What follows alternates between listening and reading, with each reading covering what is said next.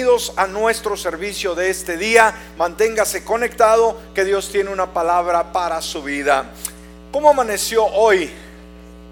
Bendecido. ¿Durmió una hora más?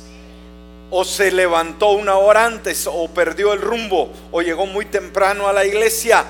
Bueno, tal vez se confundió, pero hoy hubo cambio de horario y pues ah, gracias a ese cambio pudimos dormir o descansar o tuvimos una hora para poder prepararnos y llegar temprano a la casa de Dios. Amén. Muy bien, muy bien. Y pues ah, tenemos un clima agradable, a un clima tan especial el día de hoy allá afuera. Así que disfrutemos de todo lo bueno que Dios nos da. ¿Le parece? Muy bien. Bueno, vamos en esta hora, amada iglesia, a dar inicio a una nueva y corta serie de sermones que le he titulado simple y sencillamente así, el creyente y sus finanzas. Amén. El creyente y sus finanzas. Y obviamente, desde que le doy el título de la serie, pues puede entender usted que vamos a estar hablando de dinero. ¿A cuánto les gusta el dinero? Ah, a todos, ¿verdad? ¿Cuántos usamos el dinero? Todos. Bueno, así que vamos a ver desde una perspectiva bíblica eh, una perspectiva sana, qué es lo que la Biblia, el manual de Dios, nos enseña con respecto a las finanzas, con relación al dinero. Y en el primer sermón que comenzamos, perdón, en este día, vamos a estar hablando sobre el tema que puede ocasionar el dinero mal dirigido. Amén.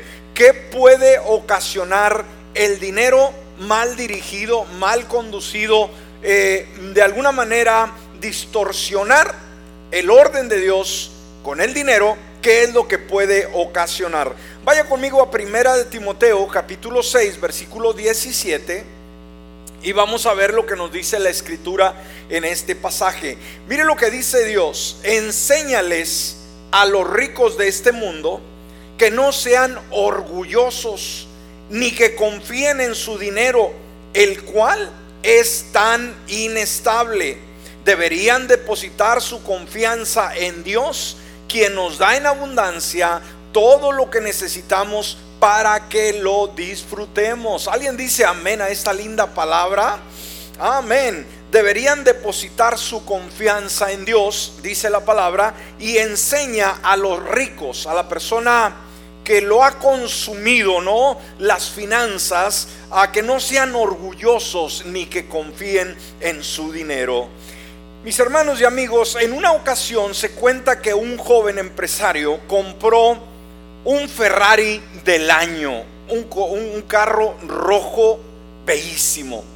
Ese primer día que adquirió el Ferrari, lo estacionó justo enfrente de su oficina donde él trabajaba, obviamente para que sus colegas, las personas que lo rodeaban, pudieran ah, ver y admirar aquel uh, Ferrari, Ferrari, perdón, flamante.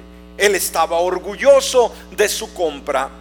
Pero cuando él justamente, escúcheme, estaba por salirse del carro, abrió la puerta y un camión de carga que pasaba en ese preciso momento se le acercó tanto al carro que cuando levantó eh, simplemente la puerta y él iba saliendo, el camión golpeó el carro y lo golpeó a él. Inmediatamente aquel hombre tomó su celular y empezó a marcar a la policía. Cuando llega la policía, él estaba tan enfurecido. Dice, ¿cómo es posible que esta persona ni se detuvo? Me atropelló, golpeó mi Ferrari nuevo, que apenas lo había comprado. Aunque lo vuelva a reparar, jamás volverá a ser el mismo. Y estaba decepcionado. El policía, cuando lo ve, inmediatamente le llama a una ambulancia. Y cuando el policía le dice, ahorita viene la ambulancia, ¿por qué está tan preocupado por su carro? Dice, es que es nuevo y no sabe usted lo que me costó. Dice, oiga, pero no se ha fijado usted que cuando fue arrollado, deje usted a un lado el carro, su brazo, su brazo izquierdo, no se dio cuenta que el camión se lo destrozó. El tan preocupado que estaba por su carro, se olvidó que el camión le había arrancado su brazo izquierdo. Y en ese momento, cuando él voltea a ver su brazo, dice, oh no, Dios mío, no, voltea a verlo. Dice, y mi reloj que era Rolex, que era carísimo. Wow. ¿Qué le dice esta ilustración a usted? Amén. En vez de, preocuparse por su integridad física, estaba más preocupado por los bienes, por el Ferrari, por el Rolex, aquel reloj que había perdido. Y no le importó haber perdido un brazo. Se oye muy cómico, pero es una gran realidad que el hombre el día de hoy pone su confianza en el dinero, en los bienes, más que su propio bienestar. Ahora, vamos a ver en primer lugar qué es el dinero. ¿Sí? Es una pregunta muy importante. Ahora, debemos de entender que el dinero, mis hermanos y mis amigos, ocupa un lugar muy importante en la vida de toda persona. Lo crea o no lo crea, el dinero juega un papel muy importante en nuestras vidas. Creo que todos los que hemos venido a esta gran nación, el motivo número uno que nos trajo a esta nación fue el dinero, ¿sí? No vinimos porque vinimos de turistas, porque vinimos a conocer esta gran nación. No, vinimos en busca de dinero. Y nos damos cuenta que vivimos en el área donde estamos. ¿Sabe? Puerto Arturo no es la ciudad más bella del mundo. ¿Sabía eso usted? Amén. O la región no es no es la más bella del mundo. Yo creo que todos hemos viajado a ciudades tan limpias. Puerto Arturo lamentablemente, tristemente, es una ciudad muy sucia. Amén, muy descuidada. Las calles están hechas, oiga, no sé, ¿verdad? Ah, con un descuido impresionante, hay hoyos por todos lados. No es el mejor lugar, pero ¿por qué estamos aquí? Porque hay industria, porque hay mucho trabajo. Y quisiéramos vivir en las montañas, quisiéramos vivir en la ciudad más hermosa, donde hay aire puro y hay agua, pero no hay dinero. ¿Me explico? Entonces, a pesar de, de que hay estas incomodidades, estamos aquí por una razón, el dinero. ¿Estamos de acuerdo? Ahora, no importa quién es usted, no importa de dónde venga, una cosa sí es segura, está usted lidiando con dinero. Todos pensamos, ¿verdad? El viernes cobramos un cheque, ah, hicimos pagos, ya se va a vencer la renta, se van a pagar, se van a tener que pagar las cuentas, ah, cómo están la, eh, los ahorros, sucesivamente. Todos pensamos en ello. Ahora, hay un refrán muy popular que dice, poderoso, perdón, caballero es don dinero. ¿Me escuchó? Una vez más, poderoso caballero es don dinero. Ahora, este refrán es algo de cierto.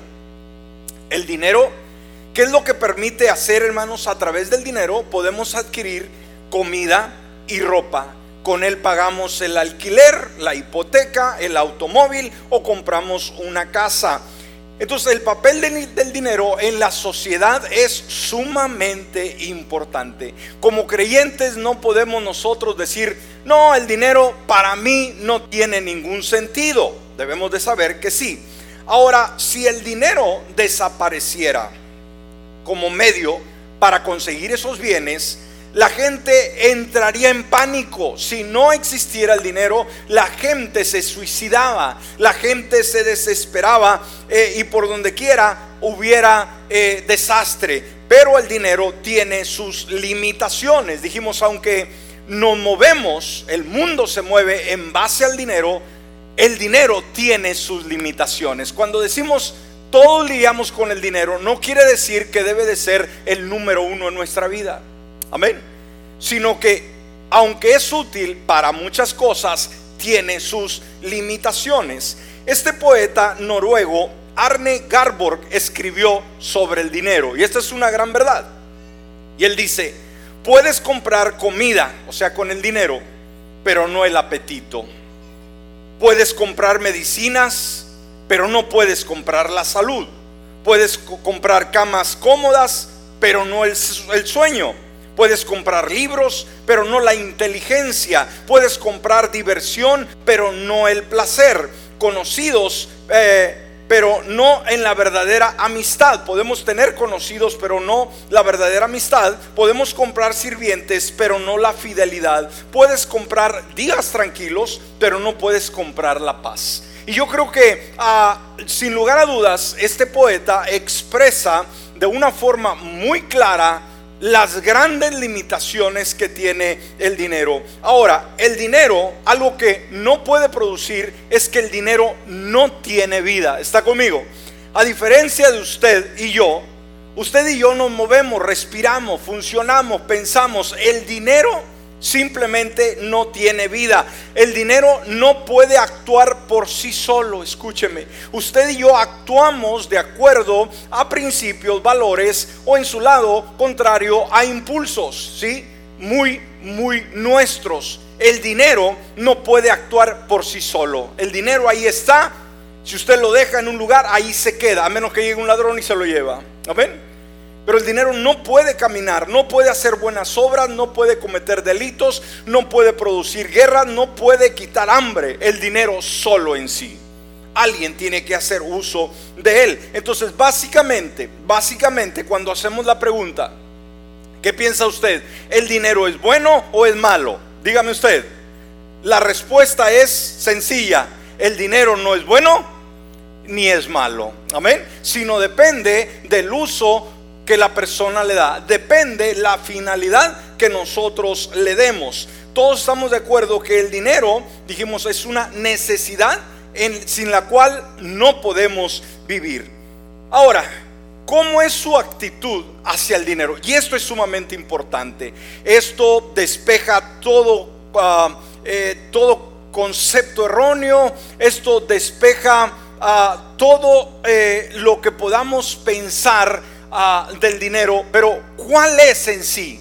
¿Cuál es eh, su actitud, la suya? ¿Qué piensa sobre el dinero? Ahora, déjeme decirle cuál es la actitud incorrecta hacia el dinero. Amén. En primer lugar, vamos a ver la actitud incorrecta, que no es la sana, que no es lo que Dios desea. Es la actitud incorrecta es amar el dinero más que nuestra propia vida, más que las cosas. ¿Recuerda al joven del carro Ferrari? ¿Lo recuerda? Él le importaba más su dinero que su propia salud. ¿Y cuántas personas lamentablemente en su búsqueda locada del logro, del éxito, simplemente pierden inclusive su propia salud? Amén. Esto es muy interesante. Ahora el apóstol San Pablo nos dice en Primera de Timoteo capítulo 6 versículo 10 sobre la forma incorrecta del dinero cuando nosotros amamos el dinero, ¿sí? Dice, porque el amor al dinero es raíz de todos los males, el cual codiciando algunos fueron descarriados de la fe y se traspasaron a sí mismos con muchos dolores. Entonces aquí dice la Biblia que el dinero es la raíz. Amén. ¿El dinero es la raíz de todo mal? Pregunto, ¿es lo que dice el versículo? No, no, no, no. El amor al dinero lo es. Amén. Porque debemos de entender esto, hermanos, dejarlo en claro. El dinero no es el malo. El problema es cuando el dinero cautiva nuestro corazón. Ahora, cuando vamos a la Biblia, la Biblia nos habla de muchos temas en particular. Nos habla de la creación, nos habla de nuestra, eh, como nuestra vida, cómo fuimos formados, del amor de Dios. Y aunque la Biblia no es un manual de finanzas, tiene mucho que decirnos con relación a las mismas. Amén contiene consejos muy prácticos y valiosos que pueden ayudar a todo el mundo a gestionar mejor su dinero y mantener una relación sana con él. Esto nos lleva al punto número cuatro, ¿sí? ¿Qué puede ocasionar el dinero mal dirigido? Y este es el tema que estamos tocando en esta mañana. Amén. ¿Qué puede ocasionar el dinero mal dirigido, mal ah, obrado, mal eh, conducido? Un dinero que no es la forma correcta de poder moverlo. ¿Sí? Y vamos a ver qué es lo que nos dice la Biblia con relación a este tema. En primer lugar, amar el dinero, escúcheme, lleva a la gente a olvidarse de Dios. ¿Está conmigo en esta hora? Hay un peligro eminente, hay un peligro muy serio cuando la persona llena su corazón del concepto del dinero, se vuelve una avaricia que continuamente quiere hacer más y más y más, solamente piensa en trabajar, su cabeza está llena de conceptos, de finanzas. Tenga mucho cuidado, porque este tema, hermanos, este tema no es solamente para la gente que está allá afuera, que no tiene a Jesús en su corazón. Este tema es para ti, para ti, para ti y para mí. El día de hoy que amamos a Jesús y que Él debe de ser el número uno en nuestra vida, pero que muchas veces sin darnos cuenta nos deslizamos cayendo en la misma situación que el mundo que no conoce a Dios. Tenga cuidado, amén. Tenga cuidado. Entonces, amar el dinero lleva a la gente a olvidarse de Dios. Mire lo que dice Proverbios capítulo 30, versículos 7 al 9. Y fíjese el deseo ah, de Salomón al respecto. Dice, oh Dios, te ruego dos favores. Tengo dos peticiones, dice Salomón. Y dice, concédemelos antes de que muera. O sea, permíteme ver esto. Primero, ayúdame a no mentir jamás. Segundo, no me des pobreza ni riqueza. Dame solo lo suficiente para satisfacer mis necesidades. Mire lo que dice el versículo 9. Pues si me hago rico, podría negarte y decir, ¿quién es el Señor? ¿Está conmigo? Si me hace rico, ¿sabe usted por qué no se saca la lotería que continuamente está comprando esos boletos? Ajá, decir, ¿quién le contó al pastor? No, y no sé nada. Pero puedo deducir que alguno de ustedes, si yo le pregunto, levante su mano, usted que ha comprado boletos de lotería, nadie la levantaría por vergüenza. Pero yo sé que usted ha comprado boletos de lotería. ¿Y que ha dicho? No, pastor, ore por mí porque si me saco el billete gordo, yo doy mis diezmos y una primicia. Mentiras. Mentiras. Si usted no puede dar sus diezmos del dinero que usted gana ahorita, no da sus primicias del dinero que tiene ahorita, va a ser imposible que usted dé el diezmo de 20 o 30 o 40 millones de dólares. Amén. Y sabe, usted nunca se va a sacar ese ah, billete gordo. Usted nunca va a pegarle a la lotería. ¿Por qué? Porque eso corrompería su vida. Y a Dios le importa más que usted tenga una buena relación con Él que usted, a que usted sea rico. A Dios no le importa que usted sea rico. Amén. Y Él sabe por qué. Usted cree, hermanos, que como creyentes dice la palabra que el Señor es el dueño del oro y la plata y somos sus hijos. ¿Usted cree que si Dios ah, quisiera vernos ricos en todo el sentido de la palabra, los hombres, las personas más ricas del mundo, no lo haría Dios por nosotros? Claro que sí. Pero Él conoce nuestro corazón y sabe cómo actuaríamos. Por lo tanto, mejor nos confía el dinero que tenemos el día de hoy. Si usted no sabe, escúcheme, si usted no sabe simplemente mover, administrar el dinero que usted gana, no podrá administrar una mayor cantidad. ¿Me explico? ¿Qué ha pasado con muchos boxeadores, muchos deportistas que de la noche a la mañana se convirtieron en campeones, en estrellas, ganando millones de dólares? De la noche a la mañana derrocharon todos sus millones. ¿Por qué? Porque su mente no era la de un empresario. ¿Me escuchó? Su mente era la de una persona sin ninguna formación financiera. Por eso tenga cuidado con ello. Si me hago rico, podría negarte y decir, ¿quién es el Señor? Y si soy demasiado pobre, podría robar y así ofender al santo nombre de Dios. Entonces, ¿cuál es lo más sano, hermanos, en todo ello? Un balance. Lo que podamos administrar vamos a decirle, Señor, bendíceme financieramente de la forma en la cual yo pueda administrar bien ese dinero y que no pueda llegar un momento en decir, ya no necesito ir a la iglesia, ya no necesito de Dios, con mi dinero soy feliz, con eso tengo el futuro asegurado. Tenga mucho cuidado. En segundo lugar, en segundo lugar, el dinero no es la fuente de tu valor. ¿Qué dijimos? El dinero no es la fuente de tu valor, de lo que tú vales, de tu esencia, de tus principios, de tu moral y, sobre todo de tu destino eterno. No depende del dinero. Y una vez más, qué triste que las personas el día de hoy matan por dinero, el día de hoy se desenfrenan por dinero, buscar el éxito, buscar la comodidad, simple y sencillamente creyendo que esa es la fuente de su valor como persona y es uno de los errores más terribles que el ser humano puede cometer. ¿Sí? Ahora, debemos de entender que nuestra cultura distorsionada valora a las personas que son ricas y son famosas. Si usted ve en, las, ah, en los comerciales de televisión, ahora en las redes sociales, donde quiera, pues ah, continuamente podemos ver a los ricos y a los famosos, ¿no? a presumir sus joyas, presumir sus viajes, presumir sus casas, presumir sus amoríos sucesivamente. Y hay una gente torpe, escúcheme y disculpe la palabra, que está con la boca abierta y quiere imitar ese tipo de vida, una vida vacía, una vida que aparenta algo, pero que simple y sencillamente dentro están vacíos, porque el único que puede saciar el corazón es Cristo Jesús y no se equivoque. Amén.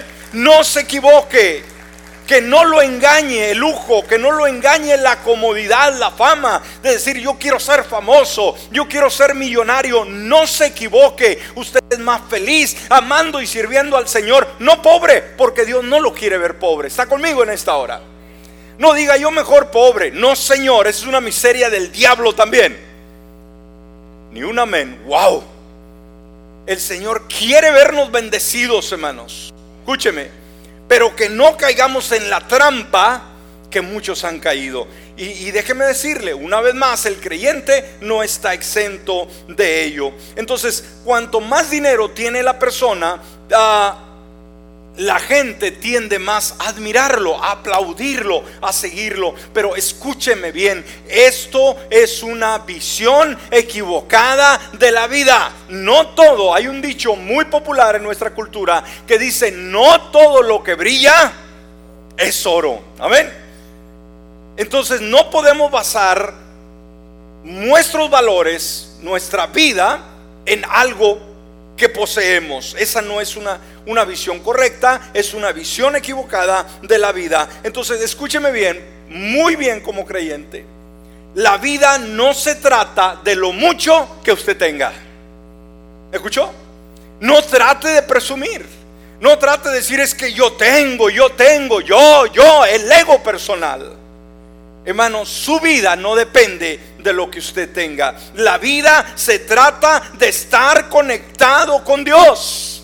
¿Escuchó? La verdadera vida es aquella que está conectada con Dios y a los demás, ¿sí? Una conexión con Dios y una relación con los demás de respeto, de amor, de cuidado sucesivamente. Por eso Lucas capítulo 12, versículo 15 dice, y les dijo, miren, guárdense de toda codicia. Guárdense de toda avaricia, porque la vida de uno no consiste en la abundancia de los bienes que posee. ¿Quién dijo esto? El Señor Jesús. ¿Quién dice esto? La palabra. Y sabe, ¿quién es el que nos conoce mejor? Es Dios. Usted tratará de cambiar, usted tratará de argumentar. Nada de esto va a poder permanecer ante la presencia de un Dios que es inteligente, un Dios que es sabio y un Dios que nos formó. ¿Estamos? Muy bien. En tercer lugar, el dinero, escúcheme, y obviamente recuerde el tema, cuando nos desubicamos de Dios, el dinero puede arruinar tu relación con Dios. ¿Me escuchaste? Sí, señor, sí, señora. El dinero simplemente, hermanos, puede apartarte, arruinar tu relación con Dios. ¿Sabe? Dios nos dio el dinero como una herramienta. ¿Me escuchó? Como Dios ve el dinero para cada uno de nosotros como una herramienta. ¿Cuántos saben lo que es una herramienta? Un martillo, unas pinzas, ah, un taladro, un desarmador, son herramientas. ¿Para qué son las herramientas?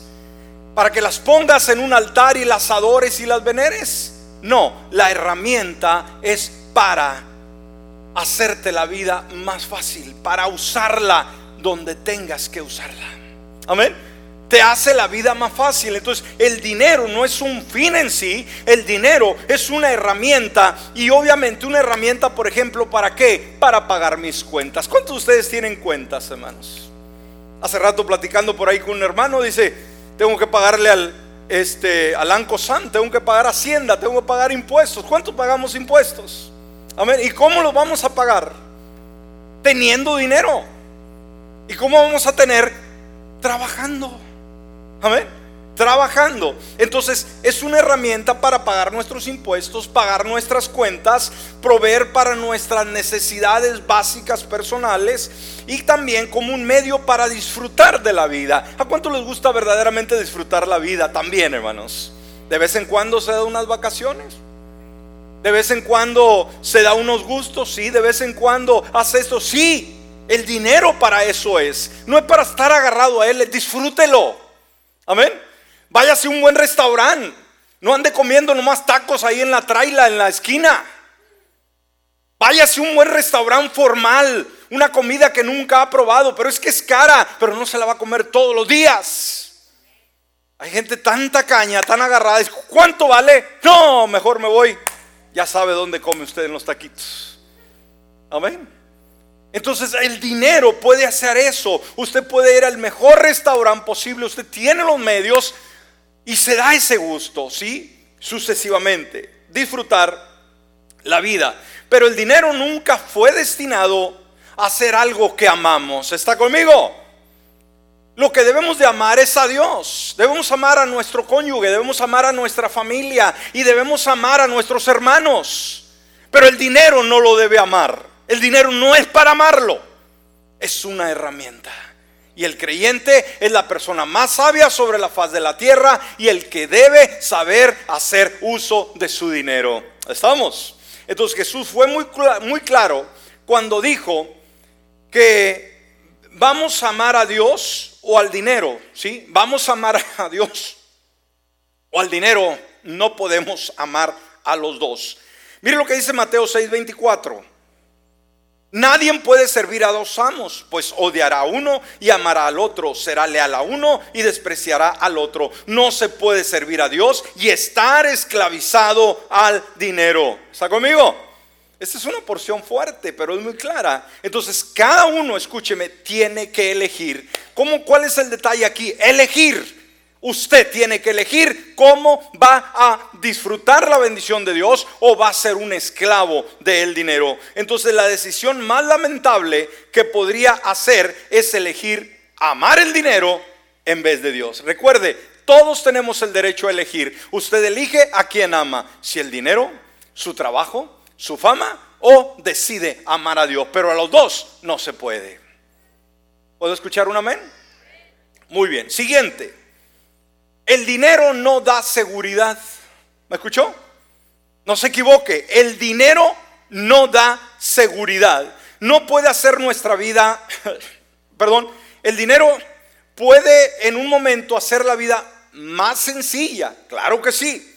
Pero la Biblia nos recuerda que no debemos poner nuestra confianza en Él. ¿Por qué? Porque el dinero no nos puede dar seguridad. ¿Me escuchó? ¿Qué es lo que no puede hacer el dinero, iglesia? Darnos seguridad. Mire lo que dice Hebreos 13, versículos 5 y 6. Dice, no amen el dinero. Wow, ¿qué nos dice Dios, iglesia? No amen el dinero. No quiere decir con esto, no, yo ni cartera traigo. No, no, no, no quiere decir eso. No, yo por eso no trabajo. ¿Para qué quiero dinero? No, no, no, no, no, para nada. No amen el dinero Estén contentos con lo que tienen, pues Dios ha dicho, nunca te fallaré, jamás te abandonaré. Así que podemos decir con toda confianza, el Señor es quien me ayuda. ¿Quién es el que sustenta nuestros días? El que nos da el pan diario, el que nos da para pagar nuestras cuentas, para vivir nuestra vida. Proviene de Dios. El Señor es quien me ayuda, por tanto no temeré que me pueda hacer un simple mortal. Entonces recuerde, podemos tener todo el dinero del mundo, pero sabe, también de la misma manera, la muerte nos puede llegar en un segundo. ¿Me escuchó? Podemos tener todo el dinero del mundo, pero la muerte nos puede llegar en un segundo. Entonces, ¿de qué valió toda la riqueza? Ahí está. Si el dinero tuviera ese valor, hermanos, yo creo que nos preocuparíamos por ser ricos sabiendo que cuando muramos se va a ir con nosotros. Y vamos a llegar al cielo y con, con todo el, ah, cofre de plata, ¿no? Y euros y todo lo que usted traiga. Decir, lo voy a disfrutar porque allá no voy a tener hambre en el cielo. Para nada, el dinero no lo vamos a necesitar. ¿Escuchó? Es absurdo. Cómo hay gente que aún al final de su camino, ya para morir, tiene todas las riquezas, pero no puede comprar simplemente esa seguridad, no puede comprar paz, no puede comprar un minuto, una hora más de vida. Cuando se le llega su tiempo, se tiene que ir. Y como alguien dijo, se murió el millonario y qué, dejó algo. La pregunta, ¿no? ¿Dejó algo?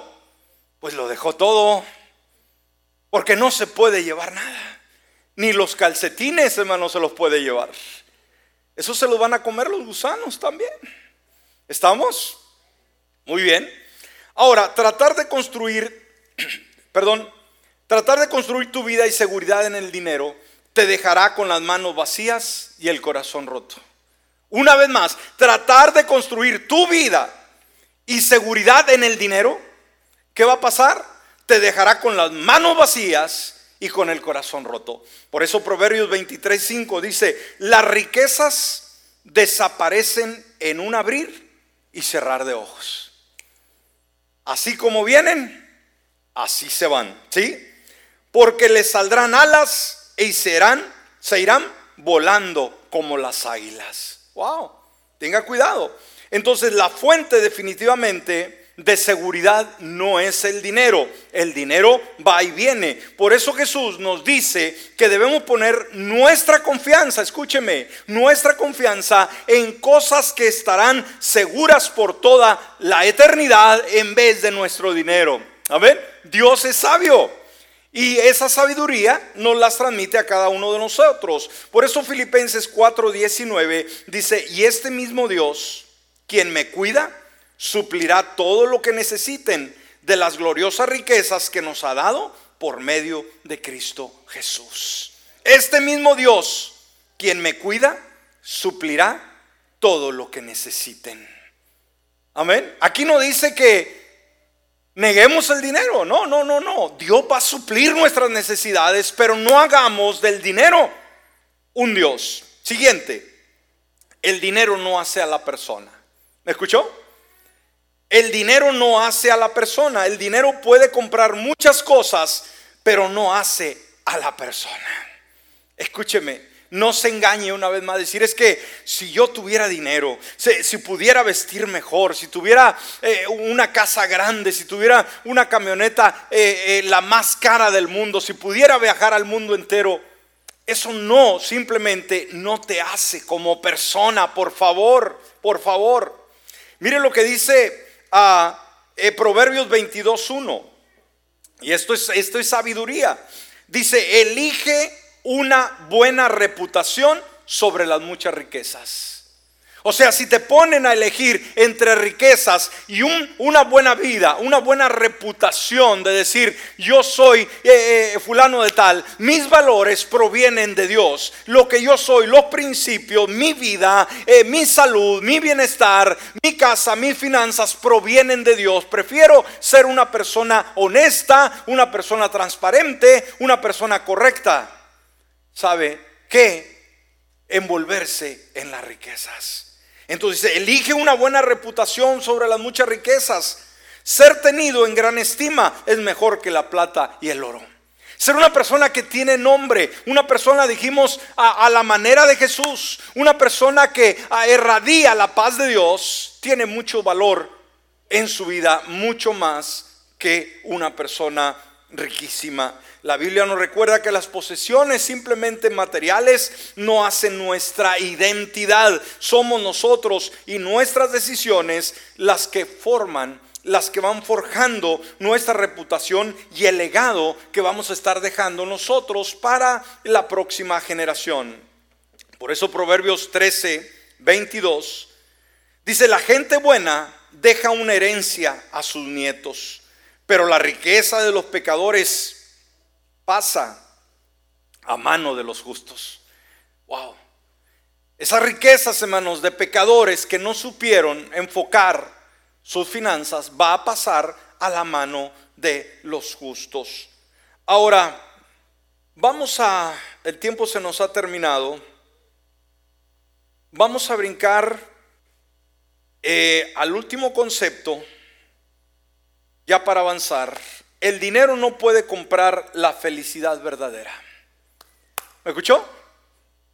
Una vez más, el dinero no puede comprar la felicidad verdadera. Hay gente que toda su vida se la pasa buscando la felicidad. Si yo tuviera dinero, si fuera millonario, si ganara tanto, yo sería feliz. No te equivoques. No te equivoques, por favor.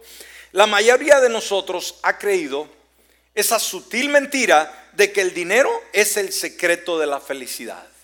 Y si usted analiza la historia de los grandes millonarios, va a darse cuenta que muchos de ellos murieron vacíos, murieron infelices, desdichados, rellenos de plata. Amén. Analice los testimonios de estos grandes empresarios, hombres riquísimos del mundo, que muchos de ellos murieron vacíos. Pero la verdad realmente es que quien ama el dinero jamás tendrá suficiente dinero. El dinero nunca nos hará tan feliz como nosotros lo esperamos. Por eso Eclesiastés 5, 10 y 11 dice, los que aman el dinero nunca tendrán suficiente. Qué absurdo es pensar que las riquezas traen verdadera felicidad. Mire lo que dice Dios.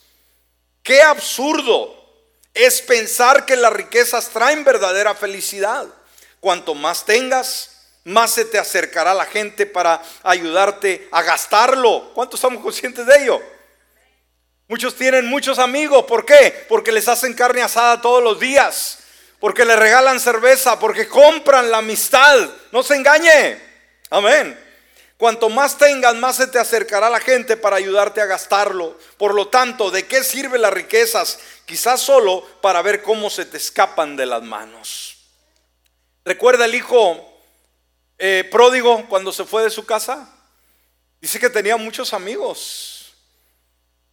Muchísimos amigos. ¿Por qué? Porque lo querían como, ah, como persona, por sus valores, por su dignidad. ¿O no? Lo querían por su dinero. Pero ¿qué pasó cuando se le acabó el dinero? ¿Cuáles fueron sus únicos amigos? Los cochinitos. Los tres cochinitos. uh, Bianca, ¿verdad? Se acuerda de los cochinitos.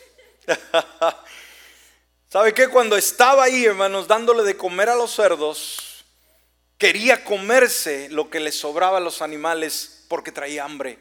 ¿Y los amigos no estaban para ofrecerle un sándwich de tuna? ¿O una hamburguesa? ¿O un taco al pastor? No. ¿Por qué? Ya no tuvo dinero. Cuando no tuvo dinero, no tuvo amigos. ¿Qué clase de amigos quiere usted? ¿De esos? No, el dinero no es la fuente de tu felicidad. Escúchalo bien. La mayoría de la gente piensa que serían más, felices si tuvieran más dinero. Hmm. Pero la felicidad que viene del dinero es temporal. ¿sí? La verdadera felicidad viene a través de la realización de cuánto necesitas a Dios en tu vida. La verdadera felicidad es reconocer el hecho de que Dios es la única fuente que puede traer alegría a tu corazón, que puede traer paz y la necesidad que tú tienes de Él, la gran necesidad. Si vienes a Dios en busca de su, ayuda, Él te ayudará y te traerá alegría. Por eso Mateo 5.3 dice, bienaventurados los pobres en espíritu, porque de ellos es el reino de los cielos. Y aquí no dice, no malinterprete, no cambie usted el contexto bíblico. Aquí no dice, bienaventurados los pobres, porque ellos es el reino de los cielos. No, eso no dice la Biblia. Amén. Bienaventurado, ¿quiénes? Los pobres en espíritu, no pobres de plata. Es muy diferente. ¿Qué es un pobre en espíritu? Uno que dice, yo no valgo absolutamente nada. El único que puede darle, darle, valor a mi vida es Dios. Sin Él no soy absolutamente nada, no soy nadie. Yo dependo al 100% de ese Dios bueno. Ese es el pobre en espíritu.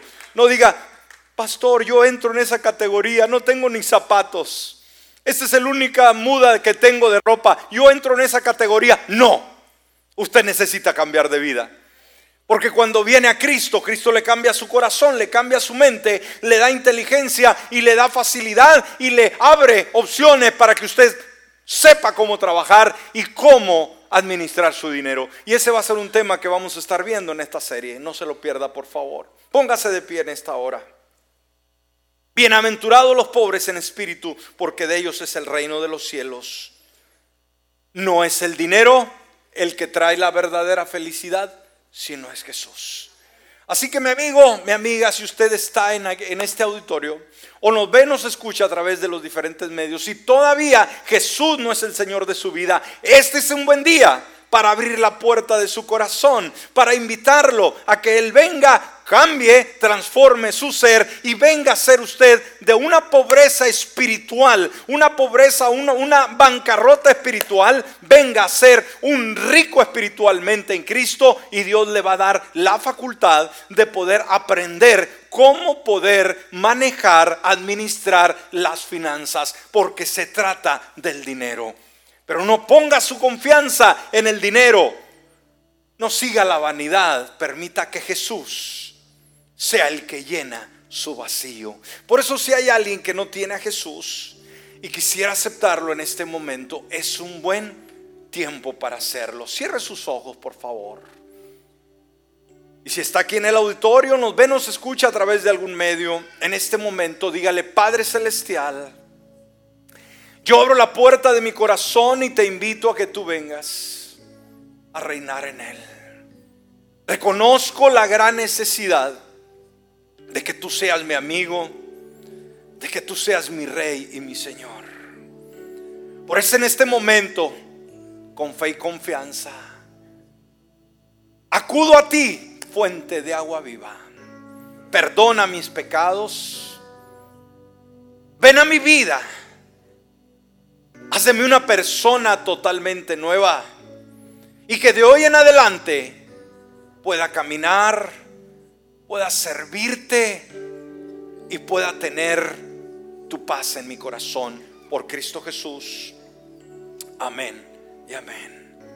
Ahora, amada iglesia, le pido por favor, deje su lugar un momento y vengamos al altar. Dios quiere hablar a su corazón. Dios quiere ministrar a su vida. Quizás, quizás usted en algún momento le ha llegado un pensamiento de decir, si yo tuviera más dinero, si yo fuera más famoso, si yo fuera alguien importante, sería más feliz. ¿Por qué el dinero no ha llegado? ¿Por qué Dios se ha limitado? ¿Sabe? Dios el día de hoy quiere tratar con ese corazón.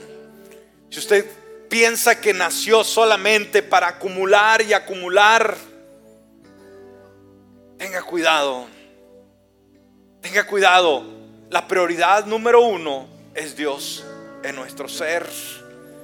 Y recuerde que si carece de paz, de felicidad en su vida, el dinero jamás traerá seguridad jamás traerá paz en el corazón.